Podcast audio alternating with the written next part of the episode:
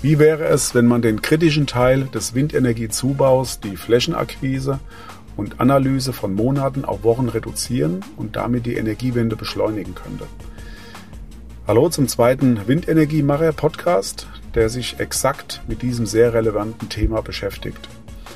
Ein Startup, welches mit einer völlig neuen Herangehensweise sich der Sache angenommen hat, heißt Kaeli Wind. Sie haben es in nur wenigen Monaten geschafft, über ein digitales Plattformgeschäftsmodell in Form einer Auktion drei Projekte mit einem Potenzial von fast 200 Megawatt und einem Investitionsvolumen von 250 Millionen Euro zu realisieren.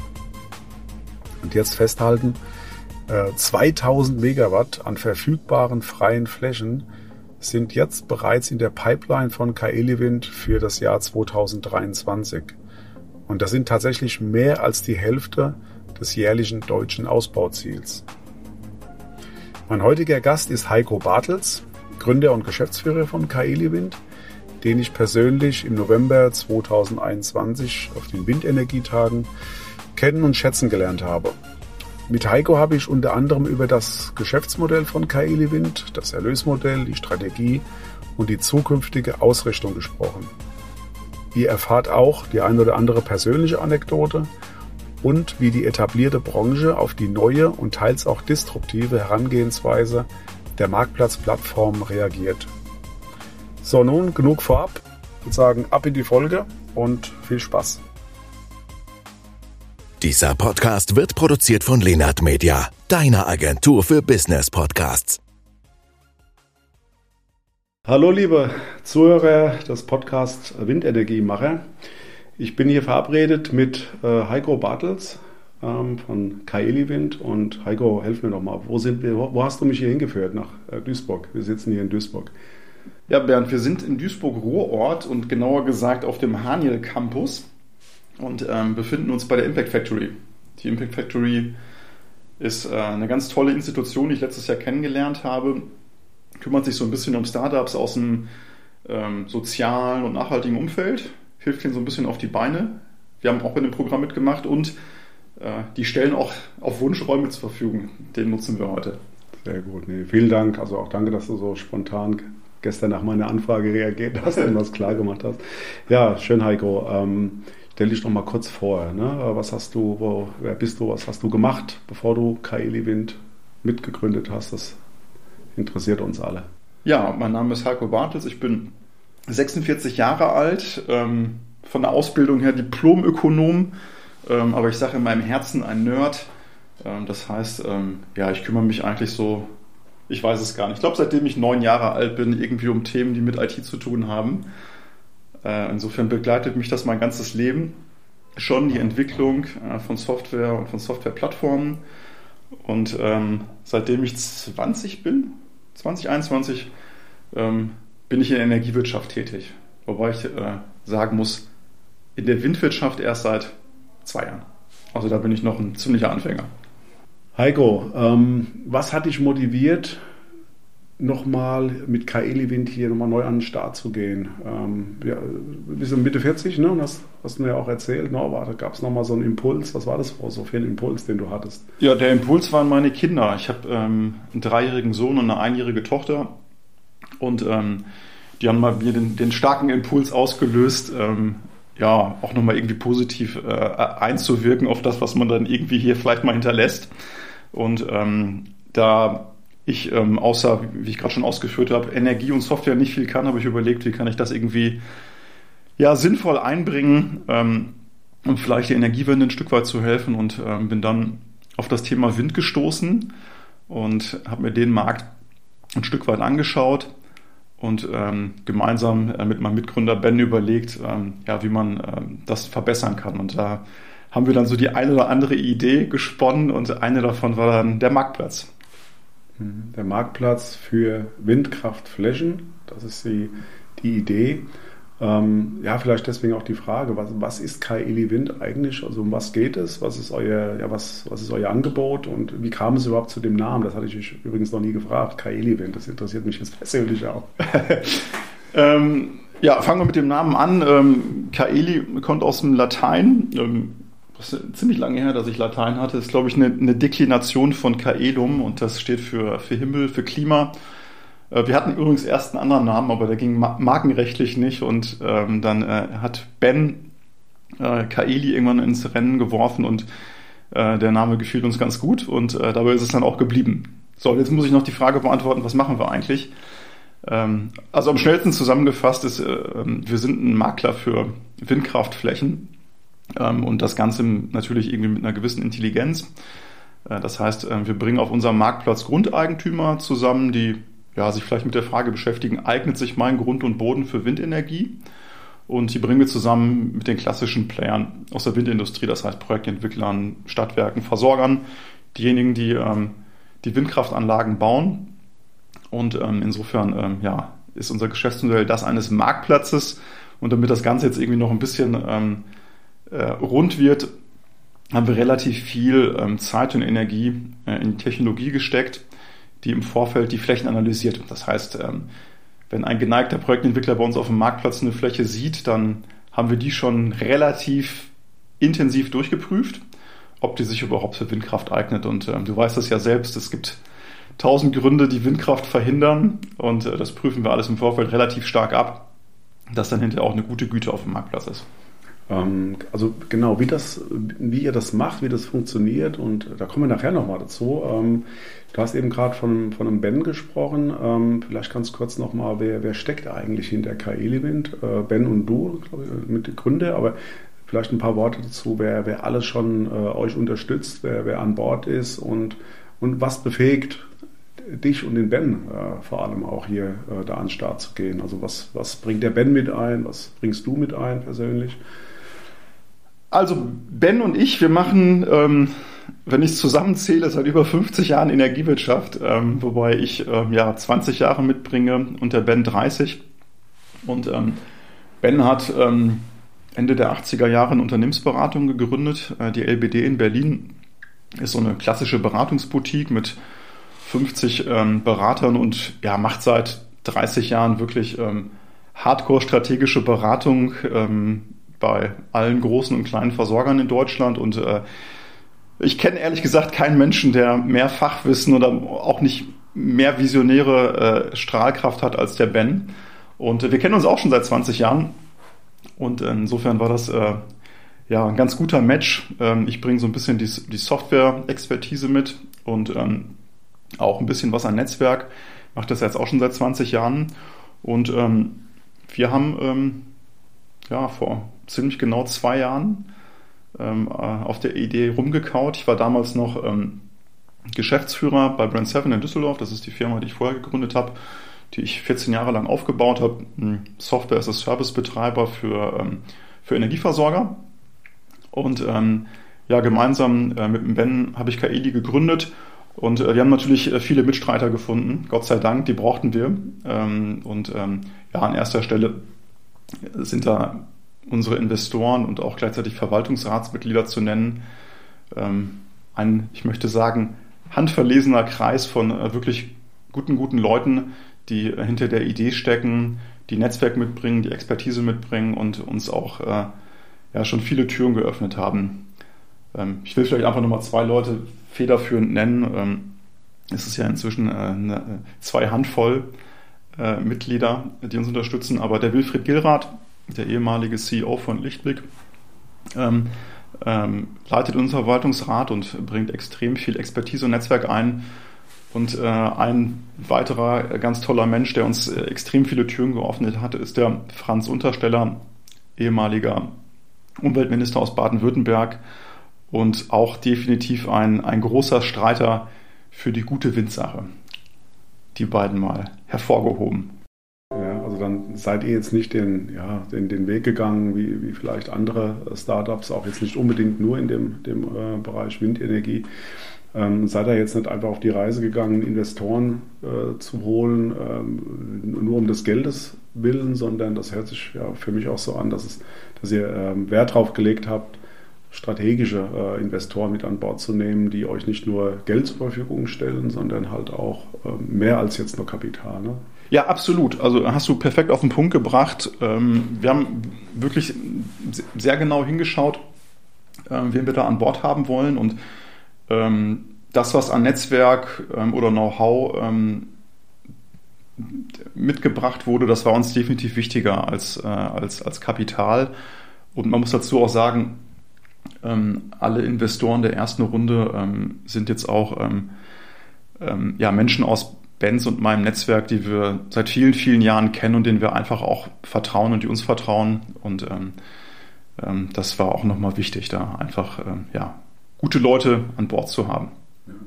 Ja, kann ich persönlich auch nur bestätigen, dass es immer schön ist, ähm, Unterstützer an Bord zu haben, die an die Sache glauben und auch ähm, intrinsisch motiviert sind, äh, aktiv mitzuwirken. Nee, schön.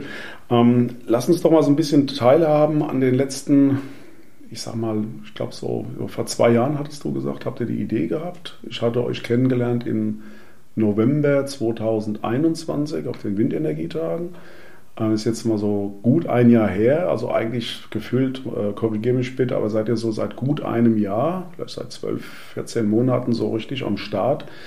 Ähm, wenn du mal so in kurzem Schweinsgalopp mal so die, die letzten 12 bis 14 Monate mal Revue passieren lässt, was waren denn so für dich so die, ja, so die, die, die Highlights, äh, Höhen und aber auch gerne äh, Tiefen, Höhen und Tiefen, Achterbahn ist ja immer eine Achterbahn. Lass uns da nochmal so ein bisschen teilhaben, die letzten zwölf Monate. Was war so, so für dich so die einschneidendsten Erlebnisse, die du hattest? Ja, also tatsächlich ähm, würde ich sagen, ging es mit den äh, Spreewindtagen in Potsdam los, ähm, weil das ja ähm, der erste Moment war, wo wir uns mal so ein bisschen aus der Deckung gewagt haben. Und ähm, wenn man ganz ehrlich ist, auch zu dem Zeitpunkt noch nicht so wirklich viel an Bord hatten. Also wir hatten die Idee, äh, auf der wir dann ja äh, ähm, seit dem Sommer 2021 so ein bisschen rumgekaut haben. Ähm, wir hatten auch schon ähm, Technologie entwickelt, die allerdings noch sehr prototyphaft war. Und ähm, ja, ich bin so ein Typ, ich, ich presche immer gerne vor und teste Sachen am Markt, um einfach mal so eine frühe Resonanz zu bekommen. Und ähm, das haben wir in, äh, in Potsdam damals gemacht und haben da unseren, unseren Banner aufgerollt und gesagt, ähm, hallo liebe Windwirtschaft, uns gibt's jetzt auch, den Marktplatz und wollten einfach mal gucken, ähm, ja, mit wem wir da so ins Gespräch kommen, mit wem wir es zu tun haben. Und ähm, äh, das war super spannend, weil es natürlich auch so ein bisschen so der erste Austausch war mit den Playern in der Windwirtschaft. Und ich meine, du kennst die Spreewindtage ja nun auch schon ein paar Tage länger als ich. Das ist ja schon echt eine spezielle Veranstaltung. Äh, und das war auch schon so für mich echt das erste Highlight, äh, mal so festzustellen, wie so die Leute ticken, die in der Windwirtschaft äh, unterwegs sind. Ähm, und ähm, letztendlich haben wir uns da kennengelernt und ähm, ich habe es ja auch schon mal das eine oder andere Mal an anderer Stelle gesagt, das war für mich persönlich und für Kaeli auch nochmal extrem hilfreich, ähm, weil ähm, da jemand war, der einen so ein bisschen an die Hand genommen hat und auch Türen geöffnet hat. Und ähm, das war, ähm, ja, war einfach sehr, sehr, sehr hilfreich, dass, dass wir dich kennengelernt haben und äh, du auch so eine, so eine gute Seele bist äh, in der Windwirtschaft, um es mal so zu sagen, und so gut vernetzt bist. Das tut gut, Heiko. Ja, ähm, also bevor wir doch mal, ähm, was, was mich natürlich auch umtreibt, das weißt du, sind äh, generell digitale, äh, auch Plattformgeschäftsmodelle, Marktplatzgeschäftsmodelle. Bevor ich dich frage, aber da kannst du selber den Übergang äh, eigentlich ganz gut machen jetzt, ähm, warum ihr euch für so ein digitales Marktplatzgeschäftsmodell entschieden habt. Das interessiert äh, mich sehr. Ähm, hast ja vorhin schon angerissen, ähm, die Technologie, die hinter diesem Marktplatz-Geschäftsmodell äh, steht, wie ihr die Flächen analysiert, so auf Knopfdruck, so erzähle ich das immer, wenn ich gefragt werde, wie, wie macht ihr das? Also kann du da uns ein bisschen ein, weihen kannst in die, in die äh, quasi unter der, unter, unter der Haube. Was findet unter der Haube statt? Ja, also ähm, ich fange vielleicht mal einen Schritt vorher an. Ähm, als, ähm, als wir uns den Markt so ein bisschen angeschaut haben, haben wir festgestellt, okay, wir müssen dringend Windenergie zubauen und haben so ein paar Planungen angestellt, wie viel Windenergie das eigentlich pro Jahr sein muss. Und dann haben wir festgestellt, okay, das ziemlich signifikant, was hier in Deutschland passieren muss, äh, wenn wir uns wirklich von den Fossilen ernsthaft lösen wollen. Und ähm, der, der erste negative Aha-Effekt war, als ich äh, über eine Studie der Fachagentur Wind gestoßen bin, oder auf eine Studie der Fachagentur Wind gestoßen bin und äh, festgestellt habe, dass es wirklich absurd lange dauert, in Deutschland so ein Windrad zu bauen. Ich glaube, damals, die Studie war aus dem Jahr 2017, waren es im Mittel fünf Jahre, äh, die die Fachagentur erhoben hat. Ich habe inzwischen meine eigene Erhebung gemacht aus, äh, aus dem Projektiererumfeld und äh, komme auf über sieben Jahre. Und ähm, das war natürlich irgendwie so der Punkt, wo man sich gefragt hat, wie kann man das eigentlich irgendwie beschleunigen? Und ähm, ich habe es für mich mal so in drei Etappen runtergebrochen. Es gibt irgendwo diesen Prozess der Flächenfindung, was ja definitiv für alle ein Stressthema ist. Dann gibt es den, äh, den Prozess, diese Fläche zu prüfen und zu planen, also welche Restriktionen liegen darauf, welche Wirtschaftlichkeit ergibt sich eigentlich in dieser Fläche und dann letztendlich, sage ich mal so, dieser dritte Prozess, wenn ich den Baum mal außen vor lasse, ähm, die Genehmigung bis zu BIMSCH. Und ähm, jetzt haben wir überlegt, okay, an welchen Stellen können wir jetzt eigentlich irgendwie beschleunigen? Und ähm, bei der Flächenfindung war der Marktplatzgedanke natürlich sofort da. Also nicht mehr dieses multilaterale Business, ähm, N-Projektentwickler treffen auf N-Grundeigentümer, ähm, sondern irgendwas Strukturiertes im Sinne eines Marktplatzes. Grundeigentümer bieten an und Projektentwickler bieten dann darauf. Ähm, und ich hatte es ja eigentlich schon mal gesagt, um das Ganze dann irgendwie aber auch irgendwie qualitativ so gut zu machen, dass man nicht das Gefühl hat, okay, irgendjemand baut da irgendeinen Marktplatz, ähm, haben wir ähm, eine, eine Technologie gebaut, die es ähm, einem Grundeigentümer ermöglicht, ja, mehr oder minder in Echtzeit zu checken, ob sich seine Fläche eigentlich für Windenergie eignet. Und ähm, ich meine, du hast es ja selber schon ausprobiert und inzwischen ja sogar ähm, mit auf, auf, auf Windturbine integriert. Der Flächencheck ist wirklich easy. Ähm, der nutzt allerdings unseren gesamten Technologiestack im Hintergrund. Und dieser Technologiestack, der ist jetzt wirklich über zwei Jahre massiv gewachsen. Letztendlich prüfen wir über 100 Restriktionen. Also kannst du auf dieser Fläche, darfst du dort bauen. Äh, das ist einfach viel Datenarbeit, die wir erheben. Das pflegen wir auch ja, fast tagesscharf nach.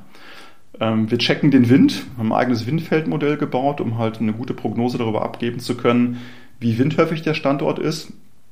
Und der Clou letztendlich ist, ähm, dass wir ähm, auf Basis der Restriktion und der Windhöfigkeit dann in dem Tool auch in Echtzeit eine Parkplanung vornehmen können. Das heißt, wenn wir einmal das Shapefile deines Grundstücks äh, im Tool implementiert haben, rechnet unser Tool automatisch einen Windpark drauf wie der am besten gestellt wird und hängt auch direkt eine Wirtschaftlichkeitsplanung dran. Das heißt, du hast auf Knopfdruck eigentlich ein Parklayout mit einer Wirtschaftlichkeitsbetrachtung, mit Restriktionsanalysen, wenn denn welche auf deinem Grundstück drauf sind. Und ähm, das disruptiert, sag ich mal, schon so einen Prozess, der üblicherweise ja, mehrere Wochen läuft, über mehrere Abteilungen geht und äh, ähm, den können wir jetzt halt in Minuten abbilden. Das ist immer recht interessant, wenn ich das vorführe, Grundeigentümern oder auch Projektentwicklern, ist immer ein großer Aha-Effekt, dass das tatsächlich ähm, ja, so digitalisiert geht. Und wenn ich äh, auch nochmal vielleicht an der Stelle ehrlich sein darf, wenn ich im Vorfeld gewusst hätte, wie aufwendig das ist, das, was wir am Ende gebaut haben, ich weiß nicht, ob ich es getan hätte. Also ich bin da mit einer gewissen Naivität reingegangen. Ähm, aber äh, manchmal ist es auch gut, mit einer Naivität ranzugangen, weil das äh, nimmt dann auch Ängste äh, und man fängt dann einfach an zu arbeiten und kümmert sich dann um die, um die äh, langwierigen und kostspieligen Details später, wenn man sagt, okay, jetzt gibt es eh keinen Weg zurück mehr. Ja gut, in A sagt muss man auch B sagen. Ne? Genau. Ähm, ich hatte tatsächlich jetzt auch gern die Frage gestellt, was dich ähm, während dieser Zeit am meisten überrascht hat. Ne? Also man macht sich ja Gedanken, schreibt dann vielleicht auch noch irgendwie Businesspläne, aber ich schätze dich auch eher als, als als Typ, der dann auch sagt, okay, ist klar, Businessplan und, und Planung hin und her. Man muss mal anfangen und dann lernt man am Markt und an den Bedürfnissen des Marktes dann auch weiter und, und äh, justiert dann die Anwendung auch immer wieder neu und ähm, reißt das Ruder vielleicht auch mittendrin immer wieder ein bisschen rum. Ähm, ja, dann bleiben wir doch mal dabei. Was, was hatten dich so in den letzten zwölf Monaten wirklich völlig vom Hocker gehauen oder überrascht? Ach, vielleicht Feedback aus dem Markt oder wo ihr sagt, oh Mist, da waren wir jetzt aber irgendwie auf dem falschen Weg, wir müssen das Ruder rumreisen und schön, wenn man ja so ein Startup ist, dann kann man relativ schnell ja nochmal so ein Ruder rumreisen, als wenn man jetzt gleich in so einem Ozeandampferkonstrukt unterwegs ist. Äh, Gab es wirklich da so ein paar Punkte, wo du sagst, ja stimmt, also da ich, gab es ein Feedback, da musste man einfach nochmal neu rechnen oder neues, äh, irgendwas an der Software unter der Haube neu justieren. Hast du eben gesagt, ne? Also da, wenn du jetzt gewusst hättest, was da alles auf dich zukäme, hast du zweimal drüber nachgedacht. Erzähl mal. Ähm, ja, natürlich. Also ähm, es ist, äh, Leben ist ja voller Überraschungen, ähm, aber ja, vielleicht eine Grundannahme, die wir anfangs hatten, äh, die wir so ein bisschen über den Haufen geworfen haben, war, dass das knappe Gut ähm, die Flächen sind. Und natürlich sind die Flächen das knappe Gut, aber wir sind davon ausgegangen, dass die größte Herausforderung darin bestehen wird, Grundeigentümer für die Plattform zu begeistern. Es hat sich dann herausgestellt, dass das tatsächlich gar nicht die Herausforderung ist, weil wir ähm, ein Bedürfnis im Markt befriedigen, was vorher einfach nicht befriedigt wurde, nämlich dass eine objektive dritte Instanz auf dein Grundstück guckt und dir ähm, ja, eine ziemlich neutrale Auskunft darüber gibt, übrigens kostenfrei, was dein Grundstück eigentlich wert ist, aus Windgesichtspunkten.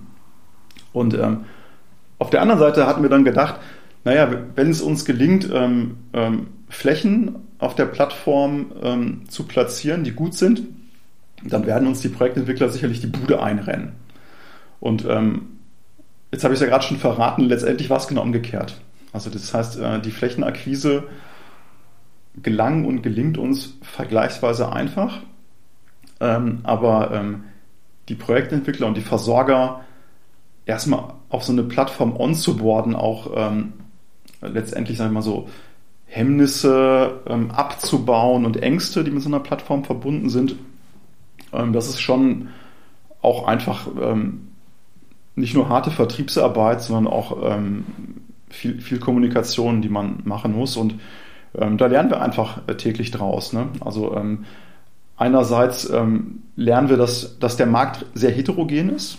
das war mir vorher gar nicht so klar, aber wir haben ja sag ich mal, mehrere große Gruppen, die irgendwo in dem Windmarkt unterwegs sind. Ich lasse die Anlagenhersteller jetzt mal außen vor, aber wenn wir jetzt nur diejenigen nehmen, die so einen Park projektieren, dann hast du die klassischen Windprojektentwickler, du kennst sie ja selber alle. Ähm, du hast die klassischen alten Utilities, also die großen Konzerne, die Stadtwerke und du hast zunehmend auch, ähm, sag ich mal, Leute, die irgendwo aus dem Finanzierungsumfeld kommen und sagen, ja, ähm, Windenergie könnte eine ganz gute Idee sein, um ähm, ähm, eine grüne Rendite zu erzielen. Und da hat jeder eigene Bedürfnisse, ähm, jeder hat andere Ängste und die musst du alle irgendwie abholen. Und ähm, dann stellen wir halt fest, manche Technologien, die wir auf der Plattform entwickelt haben, die sind super, die helfen dabei. Ähm, andere schießen vielleicht übers Ziel hinaus und andere Sachen sind vielleicht sogar ein Stück weit irgendwo hinderlich. Und das muss man halt immer wieder äh, aufs Neue erfahren und nachjustieren. Okay. tatsächlich, äh, du hast eigentlich ja schon angesprochen, so das Thema Henne-Ei-Problem, ne? dass man, ähm, ihr habt dann weniger Probleme gehabt, äh, auch irgendwie finde ich nachvollziehbar, Flächeneigentümer zu gewinnen, weil ihr denen ja, so habe ich das verstanden, ja auch tatsächlich die Möglichkeit äh, gebt, den Wert eigentlich auch dieser Fläche zu ermitteln, weil aus der, sagen wir jetzt, jetzigen alten und vielleicht auch jetzt aktuellen Welt ja noch, äh, kennt man das ja so, dass ähm, Projektierer da äh, dann auch der, an der Haustür klingeln ja, und sagen, Mensch, du hast eine tolle Fläche und akquirieren quasi zu Fuß ja auch die, die Betreiber, äh, die Flächenbesitzer. Ähm, aber da ist ja nicht immer gewährleistet, das stelle ich jetzt einfach mal in den Raum, immer gewährleistet, dass der Flächenbesitzer dort dann ja, zu 100 Prozent den besten Preis erzielt. Ne? Letztendlich wird da ein Deal gemacht, aber das muss ja letztendlich nicht für den Flächenbesitzer der beste Deal sein, oder? Nee, absolut. Und das ist am Ende ja auch schon fast irgendwie so ein bisschen spieltheoretisch. Also mit welchem Angebot ähm, der, der Projektentwickler da äh, um die Ecke kommt, ähm, ob er sich im Vertrieb sicher ist, dass er der einzige Player ist oder ob er das Gefühl hat, Mensch, der Grundeigentümer spricht da mit mehreren Leuten. Ähm, und ich glaube auch jeder Projektentwickler ähm, hat da seine eigene Strategie. Ne? Also ob er sagt, ähm, ich, ich scheue da nicht den, den, äh, den Wettbewerb im Markt oder ähm, ich, ich sehe mich eher als Partner des Grundeigentümers. Ähm, ich glaube schon, dass, ich, dass sich der Markt in der Vergangenheit ein Stück weit äh, differenziert hat. Also so lerne ich es gerade. Und äh, ich sage ja auch immer, jedes Unternehmen hat so ein bisschen so seine eigene DNA und natürlich seine Vertriebskanäle, mit denen er unterwegs ist. Und jetzt kommen wir halt als Marktplatz daher. Ne? Das ist nochmal ein komplett neuer Vertriebskanal. Ich meine, Ausschreibung ist jetzt auch gelernt, wobei wir immer sagen, dass wir so ein bisschen anders als die klassische öffentliche Ausschreibung operieren. Können wir vielleicht nachher nochmal drüber sprechen. Ähm, aber das ist jetzt halt einfach ein neuer Vertriebskanal, mit dem man sich auseinandersetzen kann ähm, und ähm, den man nutzen kann oder wo man natürlich auch einfach sagen kann, nö, da lasse ich die Finger von, ich, ich bleibe bei meinen, meinen bewährten Vertriebskanälen. Ja, also ich weiß, dass ich ein großer Fan von diesen ähm, ja, digitalen, ja zum Teil auch disruptiven neuen Geschäftsmodellen ja bin. Eine ähnliche Dinge. Ähm, es ist ja schon mal rausgeklungen, das kriege ich übrigens auch mit äh, im Markt, dass ihr nicht nur Freunde habt, dass es auch viele traditionelle Unternehmen gibt, denen ihr den, äh, ja, denen das gar nicht so gefällt, wie ihr da so vorgeht, weil halt das äh, ja quasi das deren klassische Vorgehensweise im Markt ja dadurch auch so ein bisschen torpediert wird, sage ich mal so ganz vorsichtig. Ihr macht ja vieles jetzt einfach transparent und, und fix und, und, schnell, was ja auch gut ist, muss ja auch so sein. Ähm, was sind denn da so die, ich sage mal so die drei, ich sage jetzt mal einfach so die drei typischen äh, Fragen, vielleicht auch Bedenken, ne, weil ihr seid neu am Markt. Ähm, es geht hier um viel, viel Geld. Spielt ja das Thema Vertrauen, denke ich mir, auch immer eine ganz, ganz, ganz wichtige Rolle von beiden Seiten her. Ne? Der Flächenbesitzer muss euch vertrauen, dass dort äh, der Deal ordentlich über die Bühne geht.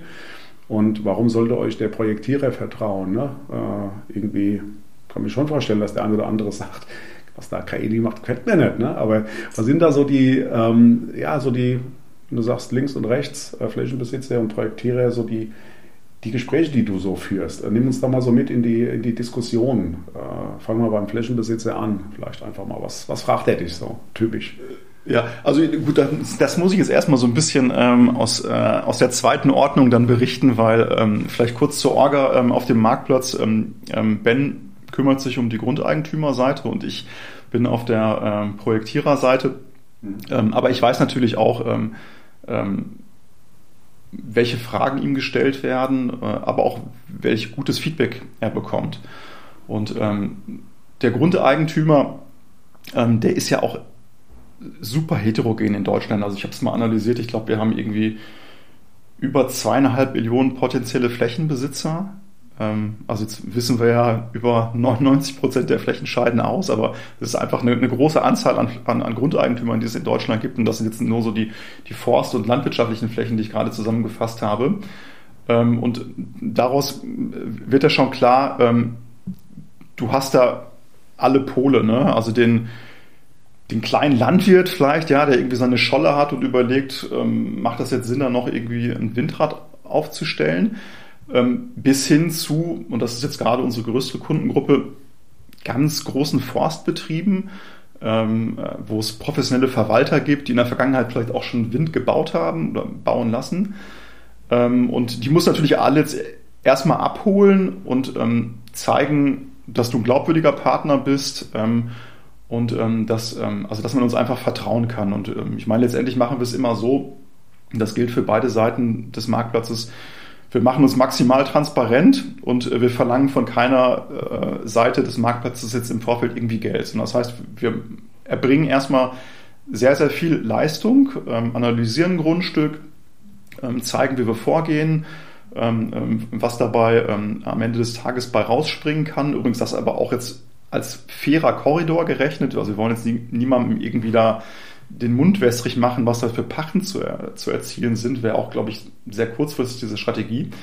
Ähm, aber in der ganz überwiegenden Zahl der Fälle, ich glaube, Ben hat letztens gesagt, in über 95 Prozent der Kontakte, die wir mit Grundeigentümern haben und ähm, wo wir über Flächen sprechen, die sich für Windkraft grundsätzlich eignen, kommen wir am Ende auch zum Zug. Also das heißt, wir haben da vertrieblich gesehen eine, eine exzellente Hitrate.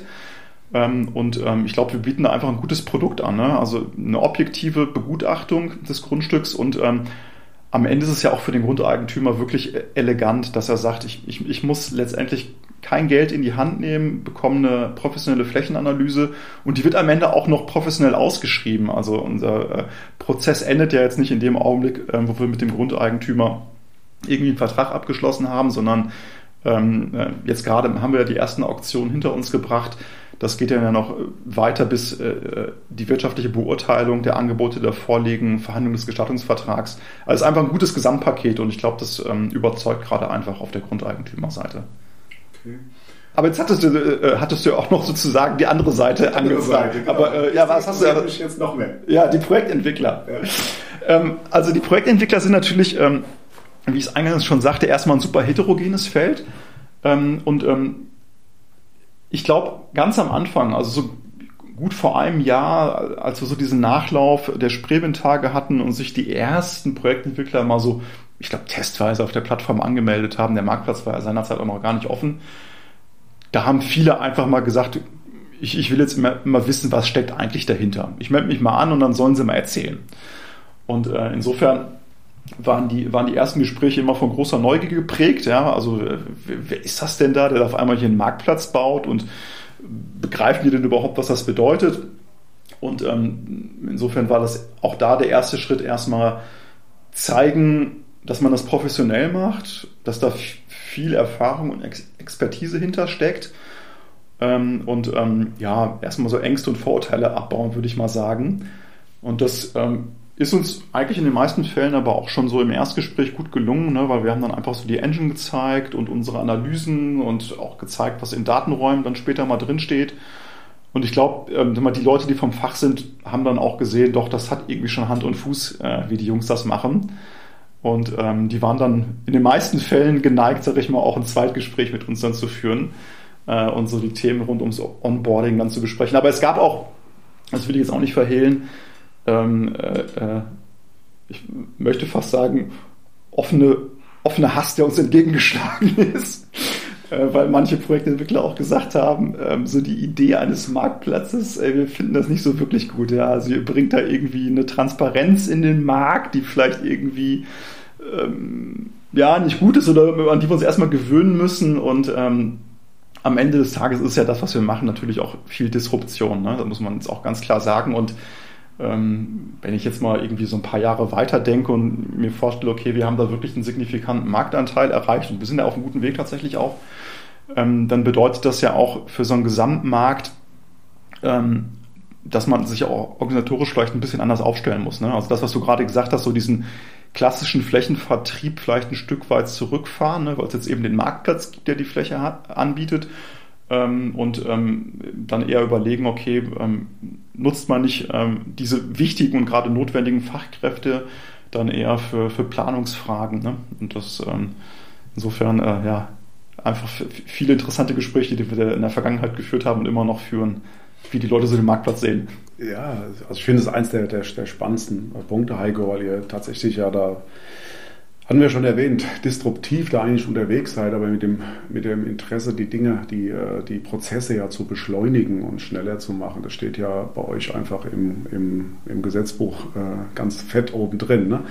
Ähm, jetzt erinnert mich das so ein bisschen an, ich glaube, da hat es, muss ich jetzt einfach mal, ähm, Anfang, der, der, Anfang des 19. Jahrhunderts habe ich mal ein Bild gesehen in Berlin, ne, wo äh, ganz viele Kutschenfahrer auf die Straße gegangen sind, haben protestiert, weil da so ein blödes Auto erfunden wurde, ne, was dort irgendwie Markt weggenommen hat. Hat mich ein bisschen so daran erinnert. Ähm, sag mal ehrlich, gab es schon aus dieser, es kann ja auch aus dem, du hast es vorhin so ein bisschen mit, oh, äh, nicht mit Hass, aber so nach dem Motto, Mensch, da sind jetzt hier ähm, so Jungs unterwegs, die bringen hier alles durcheinander. Ähm, habt ihr schon mal, gab es schon mal eine Liebeserklärung, äh, die daraus entstanden ist? Also hm. sprich, äh, wird ja oft gemacht, ne? wenn ein Startup daherkommt und einfach einen Geschäfts Geschäftsprozesse neu denkt und vielleicht auch besser macht, schlanker macht und effizienter macht, dass dort dann Übernahmeangebote oder Beteiligungsangebote gekommen sind. Max, darfst du dazu was sagen? Ja, klar. Also ähm, äh, Liebeserklärungen gab es tatsächlich ähm, viele. Ähm, das, das bestärkt einen ja auch ähm, am Ende, dass das richtig ist, was man macht. Und ähm, ähm, also jetzt mal vielleicht im ersten Schritt, wir haben von der Projektentwicklerseite auch extrem viel positives Feedback bekommen. Also ähm, Player, die erkannt haben, okay, das ist, das ist wirklich disruptiv, ähm, ähm, was hier passiert und das hilft dem Markt als, als Ganzen. Ja, also der, der Kuchen wird vermutlich größer, wenn, wenn, wenn, wenn so eine Instanz wie ein Marktplatz äh, ins Leben gerufen wird. Und ähm, viele haben auch den, ähm, den Effizienzgewinn sofort erkannt. Ne? Also, ähm, dass wir einfach beschleunigen können und äh, Liquidität schaffen. Und dafür, ähm, ähm, also ich habe ja vorhin Hass gesagt, das war jetzt vielleicht ein bisschen übertrieben und Liebe ist jetzt vielleicht auch übertrieben, aber wir haben da auch schon Wertschätzung äh, erfahren und ich muss auch sagen, wirklich das, das Gros der Projektentwickler, ähm, äh, muss ich sagen, sind unfassbar sympathische Menschen. Also ich meine, die Branche duzt sich ja nicht ohne Grund. Ähm, und viele haben auch einfach Hilfe angeboten. Ne? Und jetzt wirklich äh, vollkommen unabhängig, da jetzt irgendwie ein eigenes vertriebliches oder ökonomisches Kalkül zu haben, so wie du uns Hilfe angeboten hast, gab es auch immer wieder Projektentwickler, die gesagt haben, Mensch, das ist gut, was ihr macht. Und ähm, wenn ihr Fragen habt oder sogar Ressourcen braucht, ja, sprecht uns an. Also ähm, das, das war total nett. Und ähm, es gab natürlich auch ähm, ähm, äh, Anfragen, ob man sich an dem Marktplatz beteiligen kann. Wobei wir da gerade jetzt, sage ich mal so, aus der, ähm, der Gruppe der, der Projektentwickler oder Versorger ähm, super zurückhaltend sind, ähm, weil ähm, wir natürlich schon davon ausgehen, wenn wir jetzt einen Projektentwickler an der Plattform beteiligen würden, würden wir die neutrale Positionierung, die wir jetzt gerade innehaben, natürlich komplett zerstören. Insofern ähm, hat uns das gefreut, ja, also dass auch äh, ähm, Unternehmen, die schon viele Jahre in der Branche sind, an das, an das Thema glauben, aber haben die, ähm, die Anfragen dann auch ähm, nett, aber ähm, bestimmt zurückgewiesen.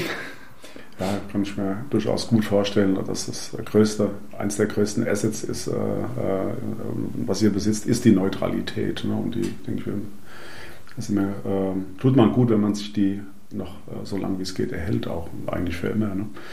Ähm, apropos Assets, ähm, glaubst du, dass ihr dass man so ein Geschäftsmodell wie, wie KI-Living, dass man das kopieren kann? Habt ihr so ein bisschen Bammel, nicht Bammel, aber so denkt ihr auch darüber nach, dass so Copycats da unterwegs sind, sagen, hier natürlich diese Datentöpfe, die, die da anzuzapfen sind, Stichwort äh, Restriktionen, da gibt es Datentöpfe, die man ja, wo man sich was denn, äh, ja, bedienen kann, ob kostenpflichtig oder, oder frei. Dann gibt es eine Technologie, ich sage mal einen Online-Shop, den hat auch nicht nur Amazon erfunden, sondern da gibt es ja viele Möglichkeiten, auch Produkte zu kaufen in dem Fall. Aber ihr habt ja so ein bisschen, macht euch Gedanken drum, äh, dass vielleicht diese Idee kopiert wird und noch von jemand anderem in Gang gesetzt wird. Und, und was schützt euch davor, äh, dass so etwas nicht passiert?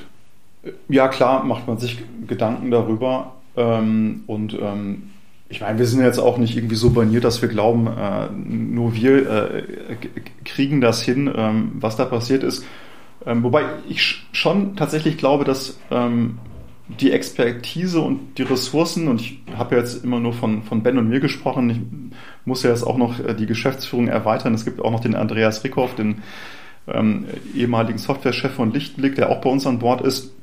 Ich glaube, die Expertise, die wir zusammengebracht haben, die ist schon ziemlich einzigartig.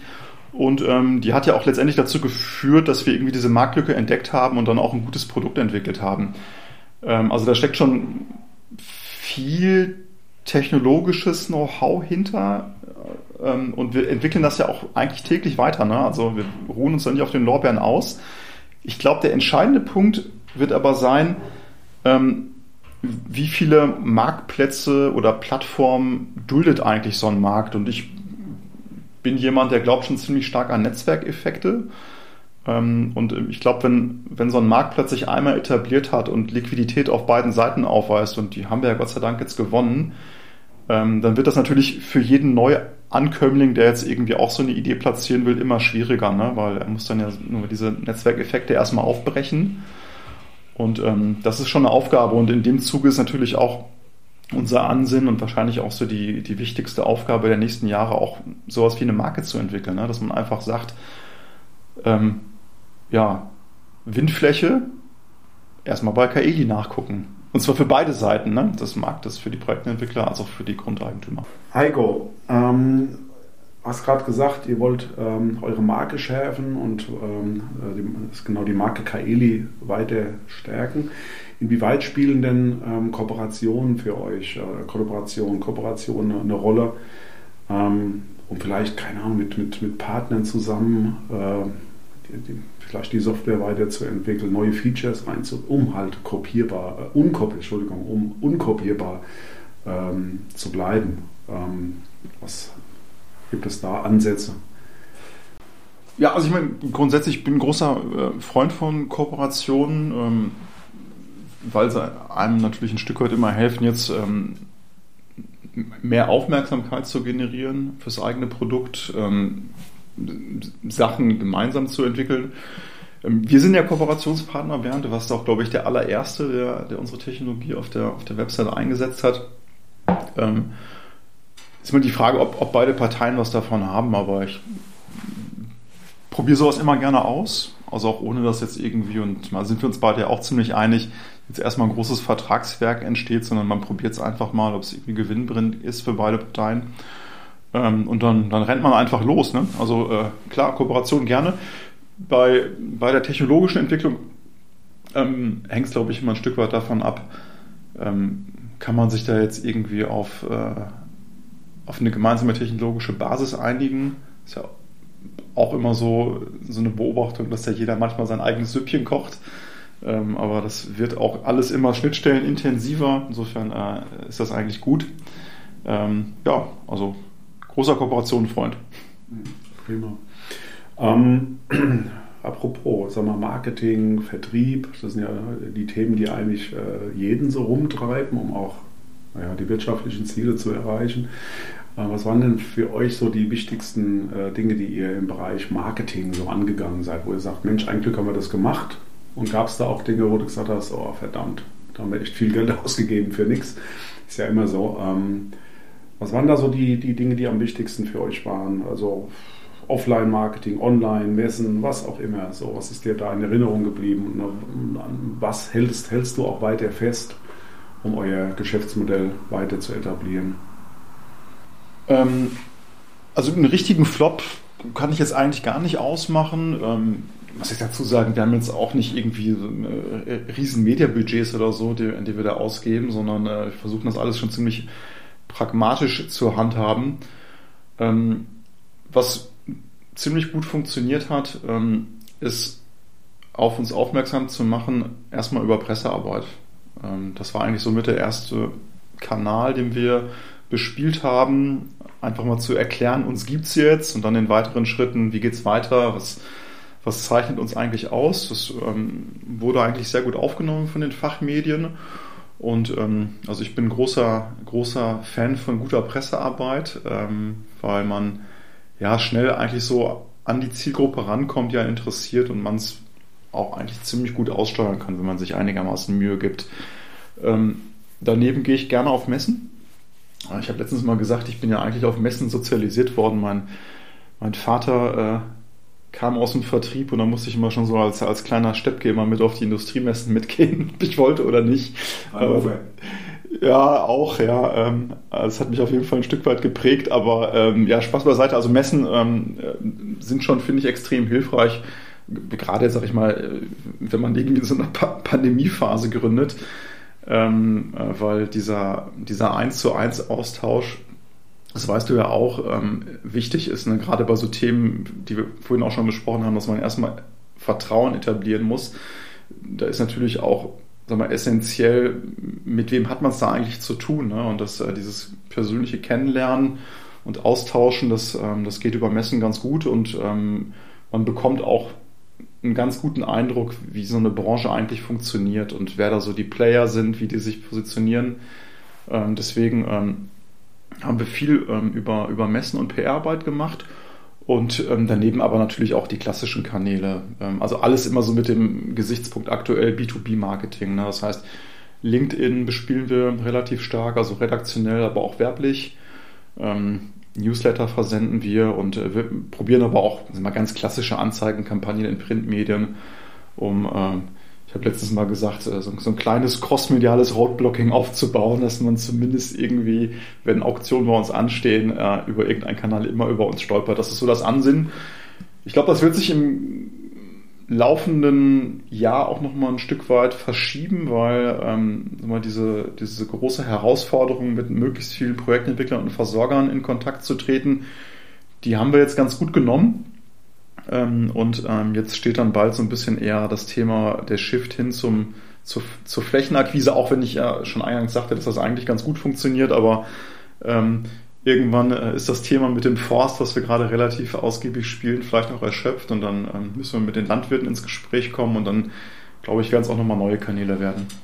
Also da könnte ich mir ganz gut vorstellen, ähm, muss ja müssen auch diese Veranstaltungen hoch, hochinteressant sein, wo gerade diese, diese Landwirte, Forstbetreiber sich rumtreiben, ne, auf Events, Veranstaltungen, ob das jetzt äh, echte Events sind oder auch Online-Foren. Ich glaube, das ist das für euch ein Thema, wo ihr auch schon äh, tatsächlich nicht nur auf den Wind, äh, Windenergie-Events äh, vor Ort seid, sondern euch auch blicken lasst auf diesen sag mal, Agrar-Events. Ich habe jetzt keins äh, im Sinn. Ne? Der, ja, also wir, wir, ähm, wir, testen uns da so ein bisschen äh, auch wieder rein ne? in die Szene und ähm, wir haben jetzt ähm, einen Testballon dieses Jahr mal gestartet. Wir waren auf der Grünen Woche.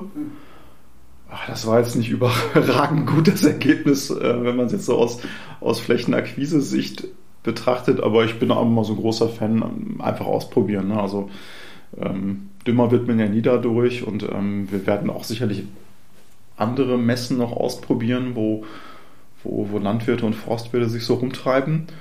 Ähm, aber was jetzt genau der richtige Kanal sein wird, weiß ich ehrlich gesagt noch gar nicht. Ich lerne auf jeden Fall gerade, dass das Mediennutzungsverhalten des Landwirts äh, auch schon mal wieder ein Stück weit speziell ist. Also wir hatten ähm, vor, vor ja, wenigen Tagen äh, das erste Mal eine Erwähnung in der Top Agrar ähm, und äh, da purzelten dann auch einmal mitten in der Nacht die, die Flächenchecks äh, bei uns rein und ähm, habe ich erstmal so ein bisschen begriffen, dass, dass der Landwirt auf jeden Fall einen ganz anderen Tagesrhythmus hat als, als äh, so der Otto Normalverbraucher. Ähm, ob sich das jetzt bis auf, äh, auf die Mediasteuerung runterschlagen wird, weiß ich noch nicht, aber es war auf jeden Fall mal interessant zu sehen, dass auch Leute um 3 Uhr nachts die Website benutzen und einen Flächencheck durchführen, bevor sie dann, weiß ich nicht, in den Stall gehen und äh, sich ums Vieh kümmern.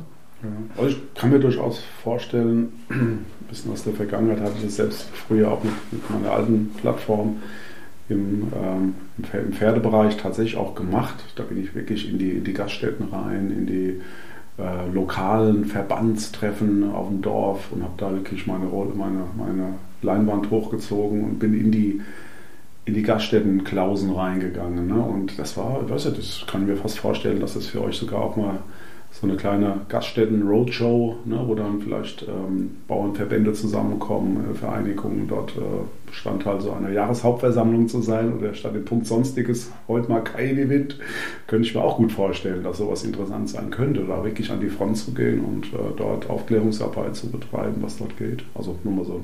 Ja, absolut. Und ähm, also ich glaube grundsätzlich, dass das Thema Arbeit mit Multiplikatoren, also wir sehen das ja auch im Forstbereich, das ist, äh, das ist schon sehr, sehr hilfreich.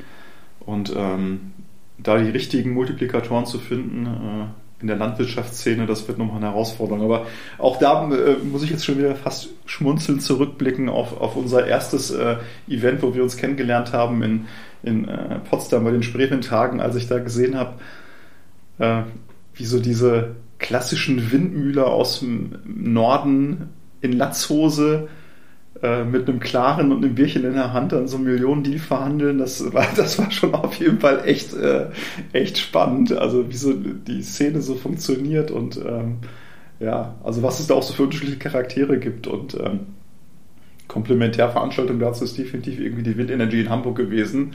So klassische Industriemesse, alle im Anzug und äh, eher das Sie als das Du. Ähm, aber ja, so hat jede Zielgruppe irgendwie ihre eigene Facette und braucht den richtigen Anfasser. Aber gerade das ist ja das Interessante. Ihr bringt ja mit eurer digitalen, äh, innovativen Lösung da jetzt, es geht ja tatsächlich um, um zwei Parteien, die ja auch recht unterschiedlich drauf sind. Es kann ja wirklich sein, dass ihr bei den, bei den Flächenbesitzern da auf, auf eine Zielgruppe trefft, die, die zum Teil noch wirklich sehr analog unterwegs sind. Jetzt kommt ihr ihr nerdigen äh, ähm, Programmierer und, und ähm, sage jetzt mal, Menschen, die, die extrem digital getrieben sind und das ist ja für den einen oder anderen vielleicht auch so ein bisschen unheimlich. Ne? Und da, äh, das Thema Vertrauen, was wir vorhin ja auch angedeutet haben, ich glaube, da ist es vielleicht sogar gar nicht schlecht, sich offline blicken zu lassen und zu sagen, den Leuten die Hände zu schütteln, auch mal ein Bierchen zu trinken, sagen, guck mal, so kompliziert ist das gar nicht. Ne? Und ich glaube, das ist ein spannender Prozess, weil da wachsen jetzt ja viele Landwirtbetreiber, also das, das, das weiß ich einfach, ähm, die sind auch digital echt ziemlich gut organisiert stellenweise. Da gibt es Foren. Ähm, ich glaube, es gibt so ein Agrarforum, ich komme jetzt nicht drauf. Ähm, ja, Google, aber es wird heftig, äh, also ich glaube, so diese Foren, diese digitalen Online-Foren, genau in dieser Zielgruppe, die sind, glaube ich, extrem spannend, sich zumindest da einzubringen, könnte ich mir vorstellen. Mir ist genauso spannend wie im Bereich der Windenergie dort auf diesen digitalen Plattformen äh, sich, sich äh, da Flagge zu zeigen. Und wenn man das noch koppelt mit einem, Off einem Offline-Auftritt äh, und das so gespielt, glaube ich, könnte man da könnte man, könnte man sich ganz gut platzieren. Ja, da, da, gehe ich auch von aus. Ähm, und ähm, wie so häufig im Vertrieb, ähm, äh, viele Wege führen zum Ziel. Und wenn man so über zwei Ecken rankommt, dann ist es ja meistens äh, auch wirklich hilfreich.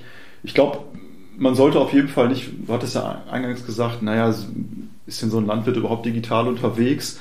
Also ähm, ich glaube, so Stereotypen darf man da jedenfalls nicht haben. mir hat letztens mal ein Landwirt gezeigt, wie äh, wie die inzwischen ihre großen Gerätschaften, äh, also remote steuern. Ne? Also die sitzen nicht mehr irgendwie da auf, auf dem Traktor oder dem Mähdrescher, sondern die Geräte werden teilweise mit dem iPad von zu Hause ausgesteuert. Ne? Also die sind auch schon echt super digital und ich glaube, das ist wahrscheinlich auch wie bei letztendlich bei allen Branchen immer so, auch so eine Generationenfrage, ne, mit wem man es da zu tun hat. Aber ähm, ja, ich glaube, beides, beides machen ne, könnte, könnte wirklich ähm, ähm, helfen. Also niederschwellig digital erstmal ein Angebot machen, kann ja jeder jetzt schon ausprobieren und ähm, dann, äh, wie sagt es mal vor einiger Zeit, äh, jemand den, den Ball dann ins Loch spielen. Das ist dann den letzten Meter, vielleicht dann offline, ja, der dann fehlt. Ja, ähm, dann ist vielleicht äh, ja, das Schnäpschenkorn oder das Bier letztendlich dann nochmal wichtig. Genau, ja, auf jeden, Fall, auf jeden Fall eine gute Leber zu haben, ist in, in der Wirtschaft hilfreich. Das habe ich schon ja, festgestellt. Zumindest den Sack zuzumachen. Ne? Ähm, jetzt mal zum Erlösmodell, Heiko. Jetzt, äh, man, ihr macht da, klar, ich weiß, dass ihr da wirklich äh, Bock drauf habt und intrinsisch motiviert seid, das, äh, motiviert seid, das auch zu tun. Aber natürlich macht ihr das auch, um am Schluss Geld zu verdienen. Mit was genau verdient ihr eigentlich Geld? Also was sind so die Erlösmodelle äh, eurer Plattform? Ja, ist eigentlich total einfach. Also ähm, ich hatte ja schon eingangs gesagt, eigentlich ist unser Geschäftsmodell das eines Maklers. Ne? Also wir bringen zwei Parteien zusammen und ähm, bekommen dann am Ende eine Provision. Und ähm, wir, wir testen gerade noch so, so, ein bisschen auch ein Stück weit aus, ähm, unterschiedliche Preismodelle, also jetzt nicht irgendwie jenseits der Provision, ähm, sondern eher ähm, in welchen Meilensteinen ähm, ist die zu zahlen, in welcher Höhe und auch von welcher Partei. Also jetzt wir sind ja gestartet, ähm, dass wir die Grundeigentümer ziemlich gut und ziemlich umfassend beraten, ohne dass irgendwie an einer Stelle Geld fließen muss, weil uns aktuell vom, vom Projektentwickler ähm, bezahlen lassen. Ähm, das wird vielleicht auch in Zukunft ähm, ein bisschen shiften. Am Ende ist es vielleicht auch ein Stück weit eine, äh, so eine kosmetische Diskussion, denn ich denke, die, ähm, die Provisionen, die an uns fällig sind, werden da ja auch schon in die Pachten irgendwo eingepreist. Ne? Also am Ende teilt man sich das Geld, auch wenn es faktisch aktuell nur eine Partei bezahlt. Aber also deine Frage zu beantworten ist äh, provisionsbasiert und ähm, an der Stelle auch ähm, stark daran orientiert, wie groß äh, der Windpark am Ende wird, äh, der dann äh, über unsere Plattform möglicherweise über den Ladentisch geht. Und äh, daran machen wir die, ähm, die Provisionshöhe fest, also an den MWs, die am Ende verbaut werden. Und was vielleicht auch noch besonders ist, ähm, ähm, wir gehen relativ weit mit ins Risiko. Also das heißt, unser wesentliches Geld verdienen wir erst, ähm, wenn die BIM starr ist und wenn der Park gebaut ist. Ähm, und daran wird dann auch klar, dass wir ein hohes Interesse daran haben, äh, dass der Park am Ende auch gebaut wird und äh, demzufolge die Fläche gut ist. Ne? ähm, aber auch ähm, der Projektentwickler sich die Fläche nicht irgendwie hinterher in den Schrank hängt. Also da ähm, arbeiten wir dann im Sinne aller an, an einer zügigen Umsetzung, zumindest an Stellen, wo wir unterstützen können. Also ein sehr, sehr erfolgsabhängiges Vergütungsmodell, ne, was auf Erfolg abzielt und keinen irgendwie finanziellen Wasserkopf äh, oder wo jemand in Vorleistung gehen muss, ne, um euch da äh, zu, zu ähm, äh, in Gang zu setzen. Ähm, du hattest, glaube ich, mal erzählt, dass dieses Provisionsmodell in Etappen abläuft. BIMSCH-Genehmigung, ich glaube bei der BIMSCH-Genehmigung bei der erteilten ist, meine ich, eine erste Provision fällig? Ja, ein bisschen früher schon. Also ähm, ähm, die erste Provision ähm, ähm, erheben wir bei der Signing. Also in den meisten Fällen erheben wir die bei der Signing. Wir haben jetzt gerade aktuell auch eine Fläche in der Auktion, ähm, wo wir ähm, bei der Signing, also bei der Unterzeichnung des Geschaffungsvertrags, gar keine Provision erheben.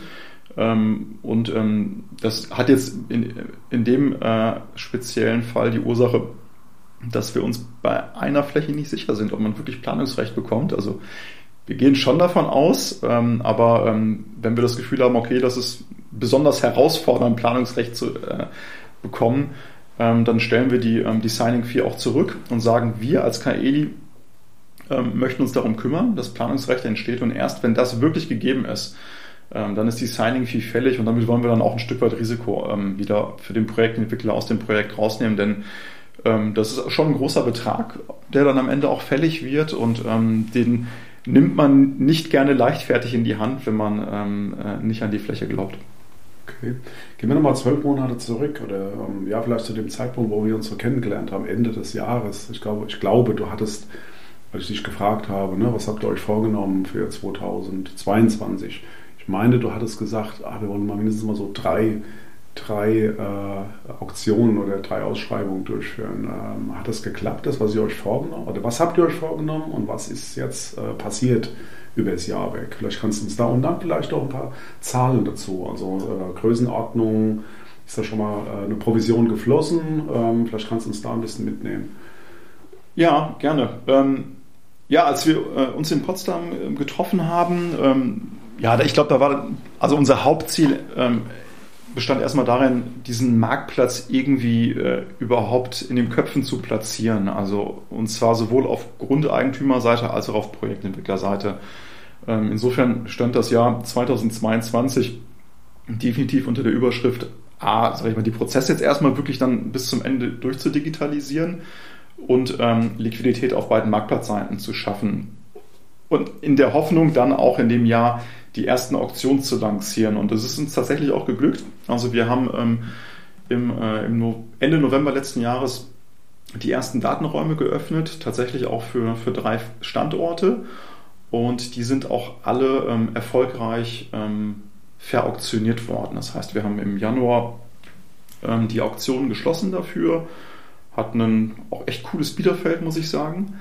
Ähm, und jetzt, äh, ja, just gerade in diesen Augenblicken werden äh, die Gestattungsverträge für die drei Flächen nochmal endverhandelt. Wir geben ja so ein Muster mit ähm, in dem Prozess, aber ähm, da hat natürlich jeder Projektentwickler und auch jeder Grundeigentümer nochmal eigene äh, Bedürfnisse, ähm, die da rein verhandelt werden. Aber das war so das Ziel. Also wirklich äh, äh, eine Fläche gewinnen, eine Fläche entwickeln und eine Fläche verauktionieren. Und das ist uns gelungen. Und äh, jetzt hast du ja auch noch gefragt, äh, was ist äh, so der weitere Ausblick? Also wir haben als, als wesentlichen Meilenstein dieses Jahr das Ziel, ähm, 1000 MW insgesamt in den Markt zu bringen. Und ähm, das heißt dann aber auch, dass wir ähm, ja, fast im, im Wochenrhythmus ähm, neue Flächen in die Auktion bringen. Und das, äh, das ist schon nicht ganz unaufwendig, ne? Äh, wenn man sich vorstellt, dass wir an so einer Fläche ähm, ein halbes Jahr bis ein Jahr dran rumknobeln, bis wir so weit sind, dass wir sagen, die ist wirklich gut genug, um auf den Marktplatz gestellt werden und dann auch ähm, ja, den, den Vertrieb noch starten, dass die Fläche auch wirklich dann äh, Interessenten findet. Okay, das ist sehr ehrgeizig. Also finde ich, hört sich jetzt nach einem sehr, sehr ehrgeizigen ähm, Ziel auch an, 1000 MB dort. Also ja, das wäre für euch eine Enttäuschung, jetzt aber nur die Hälfte wäre, weil es halt, hört sich für mich auch noch gigantisch nach gigantisch viel an, nach, nach so kurzer Zeit ne, für, so eine, für so ein neues Modell.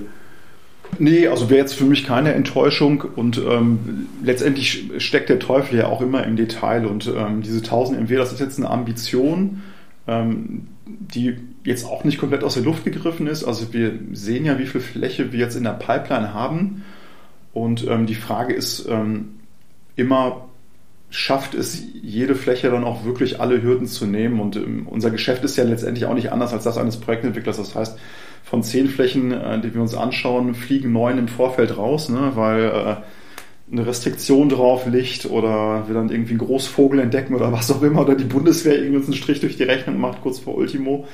Ähm, insofern ähm, sind die 1000 MW definitiv ein ambitioniertes Ziel, aber eins, was, was definitiv erreichbar ist. Und Ähm, wir haben jetzt äh, in der ersten Auktionslos ähm, hatten wir Parkplanung für drei Standorte, äh, wo wir schon weit über 100 MW gekommen sind. Und ähm, ja, wenn du jetzt vorstellst, das schafft man so im monatlichen Intervall, dann käme man schon auf die Größenordnung. Ja. Wenn das jetzt im Monat 100 MW, ich hatte eben nochmal nach Zahlen gefragt, ähm, hake ich nochmal gerne nach. Wenn das jetzt 100 MW sind, die über eure Plattform tatsächlich äh, vermittelt werden, ne? Projektiere äh, kommt da in Gang. Um, um, wie viel Geld geht es da? Also was, was, was ist das für ein Volumen in Euro circa, wenn man das so wirklich sagt so?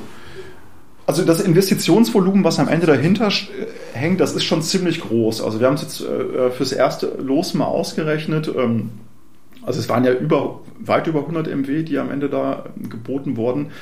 Ähm, das ist, wenn, wenn die ähm, Parks mal gebaut sind, sprechen wir davon Investitionsvolumina jenseits von 250 Millionen Euro. Also es hat, ähm, hat schon auch irgendwie, glaube ich, so, ja, ich will jetzt nicht sagen eine volkswirtschaftliche Komponente, aber so innerhalb der Windwirtschaft ähm, hat das schon irgendwie, glaube ich, dann auch einen Impact. Ne? Wenn man das jetzt mal hochrechnet aufs Gesamtjahr, was dann da so an Umsatz gedreht wird. Jetzt werden diese Parks natürlich nicht irgendwie dieses Jahr gebaut, ähm, aber ähm, irgendwann stehen sie dann ja hoffentlich. Und insofern ähm, ist, da, ist da schon viel, ja, viel Transaktion, die dann da über den Ladentisch geht. Das heißt, pro Monat grob dann 250 Millionen Euro kann man sich ja über das Jahr weg hochrechnen. Das ist ja eine enorme Summe, die dann perspektivisch, natürlich, wie du ja sagst, nicht gleich. Es kommt ja dann nicht ein Jahr später schon, ist das äh, Projekt ja nicht äh, fertiggestellt, aber so auf Sicht sind es ja unwahrscheinliche Volumen, da, äh, die, da, die da zusammenkommen. Und, ähm, und ihr erhaltet dann quasi für, diese, für das Projektvolumen dann, äh, dann eine Provision. Und, genau, ähm, genau. Magst du uns da ein paar Kennzahlen dazu geben, äh, wie hoch äh, diese Provisionen sind oder wie, wie, wie sind die überhaupt, wie sind die jetzt aktuell? Also wenn jetzt gibt es da aktuell äh, so in der alten, jetzigen Welt Zahlen, äh, die du so ein bisschen vergleichen kannst mit eurem Geschäftsmodell? Kann man das irgendwie so gegenüberstellen oder ähm, Kannst du uns da ein bisschen. Ja, also wir haben ähm, ähm, im Sommer letzten Jahres, ähm, da habe ich jetzt ziemlich stark so die, die, äh, die, Gespräche intensiviert mit, mit Projektentwicklern und ähm, ähm, da haben wir ein Sounding gemacht und einfach mal so ein bisschen ein Preismodell vorgestellt, auch dieses Meilenstein-dritte Modell ein Stück weit gesoundet und ähm, haben auch einfach mal ganz offen erf erfragt, wie schätze das denn ein? welche Provisionen sind in welchem Stadium eigentlich gerechtfertigt. Und ähm, ähm, da kommst du, sag ich mal, so von Werten, ähm, die beginnen bei, ähm, sag ich mal, so einfachen ähm, Vermittlungstätigkeiten. Also jemand wirft da einfach nur so ein Lied über den Zaun oder ähm, optiert eine Fläche ähm, bis hin ja, zu Flächen, die dann halt, so wie wir es machen, wirklich auch schon ein Stück weit so weit aufbereitet sind, dass der Projektentwickler am Ende auch wirklich weniger Arbeit hat, ne, wenn er diese äh, Fläche dann zu BIM springt. Und ähm, wir bewegen uns in einem, in einem Korridor, ähm, der ähm, ja, im, im, Maximum so 25 Euro pro kW ähm, ausmacht. Äh, das ist so, was, was, was im Maximalfall an Provision hängen bleibt. Äh, auf die drei Meilensteine, äh, wie gesagt, verteilt. Insofern, äh, die Liquidität liegt weit in der Zukunft. Und das ist jetzt auch wirklich nur ähm, so ein Rahmen. Ne? Also wir ähm, haben ähm, je nach Fläche unterschiedliche Provisionshöhen, die wir erheben, ähm, weil es auch, ähm, wie ich es eingangs schon mal sagte, wirklich auch von der Qualität der Fläche abhängt. Ne? Also ist das eine Fläche, die in einem Windvorranggebiet ist und vielleicht noch super windhöfig ist, ne? dann ist das Risiko sehr, sehr gering für den Projektentwickler, was er da letztendlich eingeht, auch wenn die Faunistik und so stimmt. Ähm, aber es gibt auch Flächen, die schwächer sind, also jetzt nicht sehr windhöfig sind oder weniger windhöfig ähm, und vielleicht planungsrechtliche Hürden irgendwie noch haben, die man umschiffen muss. Und dann versuchen wir das über die Provision auch ein Stück weit, ähm, ja, so ein Stück weit äh, sinnvoll zu platzieren. Okay. Vielleicht nochmal so der Prozess. Also jetzt habe ich bei eBay ja auch schon die eine oder andere Aktion äh, ja, äh, schon kennengelernt. Das ging, kennt ja jeder so, ne? wie so eine Aktion hier so bei, bei eBay verläuft. Wie läuft denn das bei euch? So, ich bin jetzt so ein Flächenbesitzer, ähm, nehme jetzt an der Stelle meiner Fläche dort äh, in, die, in der Auktion zur Verfügung wenn jetzt da irgendwie 10, 20 Projektierer sagen, Mensch, ich bin interessiert, ähm, ist das so ähnlich wie bei eBay, dass ich mich dann aber auf eure Plattform einlogge und sehe, oh, da sind jetzt irgendwie x Euro und dann der nächste mehr. Wie läuft denn so eine, rein technisch so eine Auktion ab? Vollautomatisiert oder, was ich mir vorstellen kann, brauchst dann einfach auch KI-Mitarbeiter, die dort mit moderieren und mit an die Hand nehmen und das ein bisschen, weil da geht es ja um andere Beträge als jetzt hier ein gebrauchtes Fahrrad bei eBay so zu verkaufen. Ähm, also der, der Prozess ist tatsächlich ähm, voll digital ähm, und ähm, er funktioniert so, ähm, wenn du jetzt als Projektentwickler ähm, äh, auf die Plattform möchtest, machen wir mit dir erstmal ein Onboarding.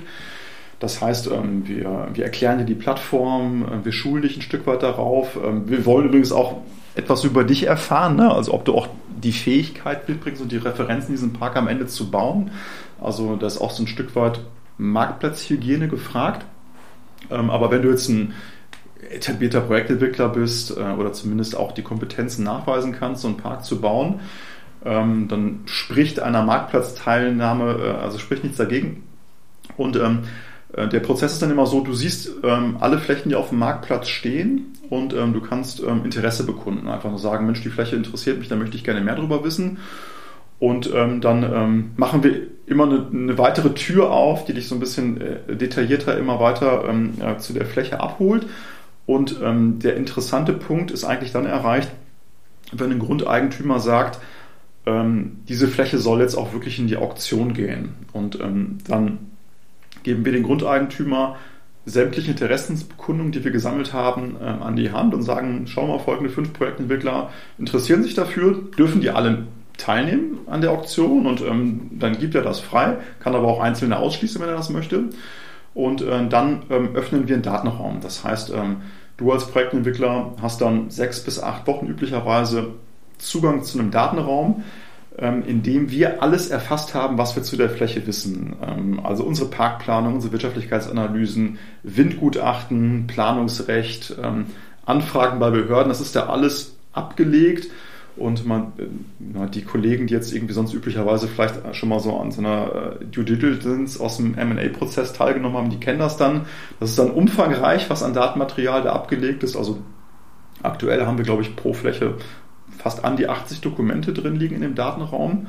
Wir fassen das natürlich alles auch ein Stück weit so zusammen, dass, dass du erstmal dich leicht reinarbeiten kannst. Ähm, aber am Ende musst du ja auf Basis der Informationen, die wir zur Verfügung stellen, ähm, eine nicht gerade kleine Investitionsentscheidung treffen. Ne?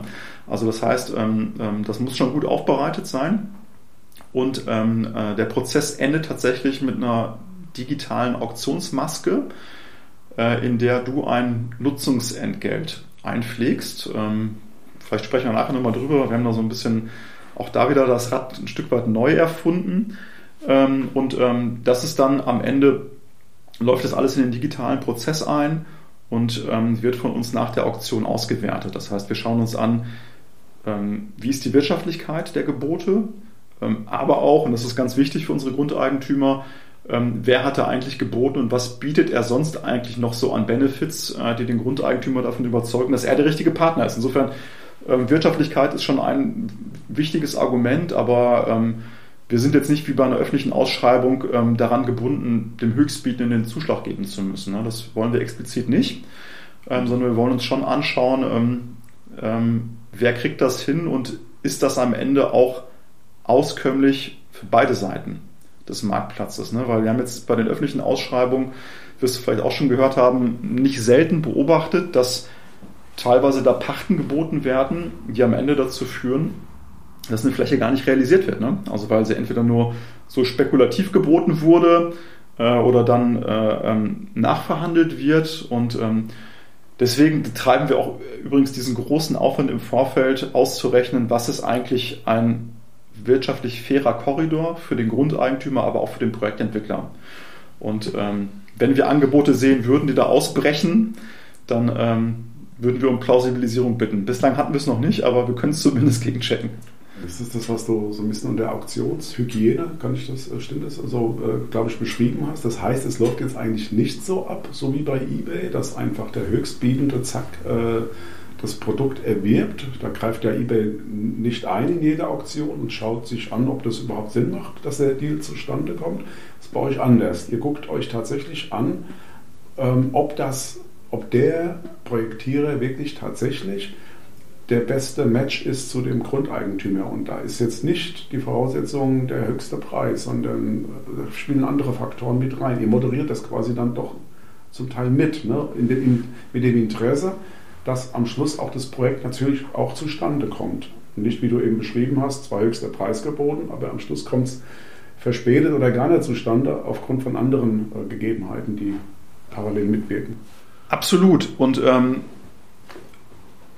also letztendlich sind es drei Pakete, ähm, äh, die wir uns anschauen. Das eine ist die Wirtschaftlichkeit. Das kann man relativ schnell analysieren. Also wir ähm, rechnen am Ende immer ein Gesamtnutzungsentgelt aus, was wir so über so unterschiedliche Szenarien dann gewichten, weil keiner weiß, wie der Großhandelspreis in 15 Jahren sein wird. Insofern ähm, rechnen wir da in Szenarien. Ähm, aber sagen wir, das Rechenmodell, um die, um die Angebote wirtschaftlich vergleichbar zu machen, ist vergleichsweise triviale. Das können wir im Prinzip am Ende der Auktion wissen wir, äh, wie sieht das wirtschaftlich aus und können das auch theoretisch sofort dem Grundeigentümer übermitteln. Ähm, es kommen auch noch zwei Pakete hinzu. Ähm, du wirst nie eine Fläche ähm, nach Ende der Auktion sofort vergeben, denn wir lassen es ja zu und wollen es auch, dass ein Projektentwickler unseren Gestattungsvertrag kommentiert und da Markups drauf macht. Und das muss am Ende dann auch wieder verhandelt werden. Und der Prozess ist jetzt auch wieder nicht gerade sehr ähm, unaufwendig, denn ähm, unsere Kanzlei ist ähm, nach der Ende der Auktion erstmal zwei bis drei Wochen damit beschäftigt, sämtliche Gestattungsvertragsentwürfe, die jetzt den Auktionen beiliegen, auszuwerten und auch für den Grundeigentümer vergleichbar zu machen. Also was ist jetzt eher ein hygienisches Thema, was hat eine wirtschaftliche Komponente, was ist vielleicht sogar ein Roadblock, ja, der das Projekt verhindern würde. Das heißt, ähm, das werten wir relativ intensiv aus und das endet am Ende in einem fast hundertseitigen Dokument, was wir dem Grundeigentümer dann auch nochmal übergeben, wo wir dann sagen, okay, folgende Gebote sind eingegangen, ähm, folgende Entwickler haben äh, sich ähm, dazu positioniert vertraglich und das dritte Paket ist letztendlich auch noch was für ein Konzept bietest du jetzt eigentlich dem Grundeigentümer noch ähm, nebenbei? Und das können Bürgerbeteiligungsthemen sein. Das kann ein besonderer Draht zur, zur Kommune sein, den du vielleicht hast oder eine besondere Fähigkeit, die du mitbringst. Ähm, das sollst du alles präsentieren ähm, und ähm, daraus ergibt sich dann am Ende und die Entscheidung trifft der Grundeigentümer dann tatsächlich alleine äh, ein Bild, wer, wer der Gewinner ist und wer am Ende den Zuschlag bekommt. Also spielt eigentlich das Thema Consulting, Beratung ja eigentlich auch eine ganz große Rolle in eurem Geschäftsmodell. Das ist eben auch nochmal klar, es spielt sich nicht alles digital ab. Ne? Also ihr bietet unwahrscheinlich diese, erst diese, diese digitale Strecke, die ihr gebaut habt, ähm, die, die endet dann natürlich äh, irgendwann mal, aber dann greift ja eigentlich eure, eure Rechtsabteilung, sage ich jetzt mal, die sich die Verträge angucken, die dann versuchen, wirklich im besten Fall, äh, das Ziel ist ja dann, das habe ich verstanden, im besten Fall für den Grundstücksbesitzer tatsächlich den, den besten Deal herauszuarbeiten, äh, zu arbeiten. Und das heißt ja, das heißt wirklich auch nochmal an Schreibtisch. Ne? Ja, total. Und ähm, das ist auch wirklich wichtig, vielleicht auch nochmal klarzustellen, denn ähm, das, ist, das ist ja natürlich ein Prozess, ähm, der, der, endet nicht in dem Augenblick, wenn wir die Datenräume aufmachen. Also der ist bis, bis zu dem Punkt Datenraum ja schon extrem aufwendig. Ne? Also neben den ganzen digitalen Prozessen machen wir noch super viele händische Prozesse. Ne? Wir machen Begehung der Standorte, äh, wir geben logistische Gutachten in Auftrag, ob da überhaupt die Rotorblätter hinkommen, wo sie hin sollen. Ähm, das ist schon viel Aufwand im Vorfeld und ähm, nach der Auktion ist der Prozess halt auch nochmal nicht unaufwendig. Ähm, und das muss man vielleicht auch berücksichtigen, wenn man so das erste Mal über unsere Provisionshöhen stolpert und sagt, boah, Mensch, ist das nicht irgendwie ein bisschen viel Geld, was ihr da verlangt? Ähm, es ist halt einfach auch ein großes Leistungspaket, was dahinter steht. Ne? Das ähm, müssen wir natürlich irgendwie gegenfinanzieren. Mensch, Heiko, wir wollten eigentlich nur 45 Minuten sprechen. Ich glaube, wir sind ein bisschen drüber, aber es ähm, ist, ich finde es äh, wirklich spannend. Vor allem war das jetzt nochmal ähm, auch für mich auch eine neue Erkenntnis. Wir haben ja schon viel gesprochen, aber vielleicht auch für den einen oder anderen Zuhörer. Hier, ähm, zu guter Letzt, ich mir hier notiert vom Spickzettel, zu guter Letzt ähm, hat es meine ich auch schon von, äh, von, von Inter äh, Überlegungen international auch äh, zu wachsen, erzählt. Wo siehst du den Kraeli-Wind ähm, ja, so in drei, vier, fünf Jahren?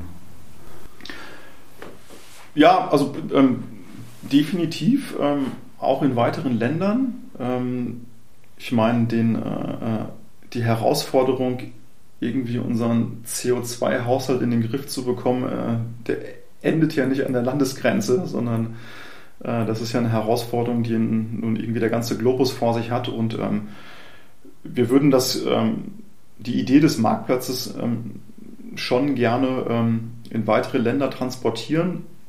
Und ähm, ich meine, naheliegend ist natürlich erstmal zu schauen, was ist in Europa möglich. Wir haben hier einen ähnlichen regulatorischen Rahmen, ähm, der sich über viele Länder erstreckt. Natürlich hat jedes Land nochmal seine spezifischen Besonderheiten, äh, die wir einarbeiten müssen. Ähm, aber die Plattform als solche, die war schon von Anfang an so designt, dass man sie auch ähm, ja, mehrsprachig und auch in mehreren Ausprägungen nutzen kann. Insofern würden wir das gerne angehen.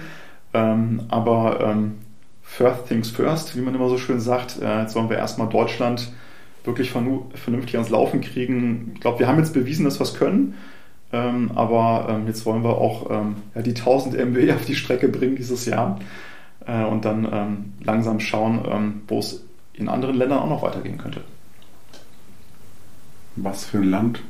Über, über welches Land denkst du persönlich am, am, am meisten nach? Wo, wo, wo hast du am meisten Lust drauf zu sagen, Mensch, das wäre das wär spannend, da mal den nächsten Schritt zu gehen? Gibt es da schon Überlegungen? Ach, ich glaube, es ist gar nicht so, so, relevant, über welches Land ich nachdenke. Äh, interessant ist natürlich immer, über welche ähm, Länder denken ähm, unsere Kunden nach. Und ähm, als ich auf der, auf der Windenergy äh, ähm, letztes Jahr in Hamburg war ähm, und ähm, bin ich auch so mit, mit dem einen oder anderen Multi-Utility ins Gespräch gekommen und die haben von sich aus immer so gesagt, so ja, wäre es nicht eine gute Idee, jetzt ähm, im nächsten Schritt nach Frankreich zu gehen, beispielsweise, ja.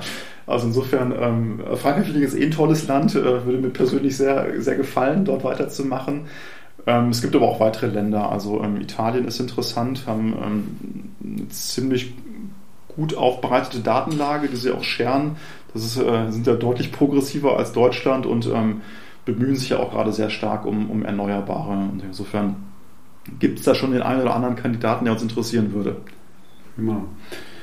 Heiko, vielen, vielen Dank für die, für die wirklich Insights und Einblicke. Ich hoffe, dass alle Zuhörer ähm, ja, viel über euch jetzt erfahren haben und ähm, darf auch schon ankündigen, dass wir auch schon den nächsten Podcast schon ein bisschen in Planung haben. Wir konzentrieren uns ja oder fokussieren uns auf spannende neue digitale Treiber und Energiewendemacher, äh, Windenergiemacher, so haben wir ja unser Format jetzt genannt. Ja, und nochmal vielen Dank, Heiko. Und lass uns jetzt nach Düsseldorf zusammenfahren. Das werden wir machen. Da, danke dir auch, Bernd, äh, dass ich äh, an dem Podcast teilhaben durfte. Hat Spaß gemacht und ähm, freue mich auch schon auf die nächsten Folgen. Ich bin ja auch fleißiger Zuhörer deines Podcasts. Und Mitmacher unsere Windenergiemacher-Initiative. Genau. Vielen Dank dafür. Ja. So, ich hoffe, die Folge hat euch gefallen. Ist tatsächlich ein bisschen länger geworden als geplant. Ähm, ja, jetzt möchte ich euch ganz gern noch ähm, ankündigen und vielleicht ein bisschen überraschen.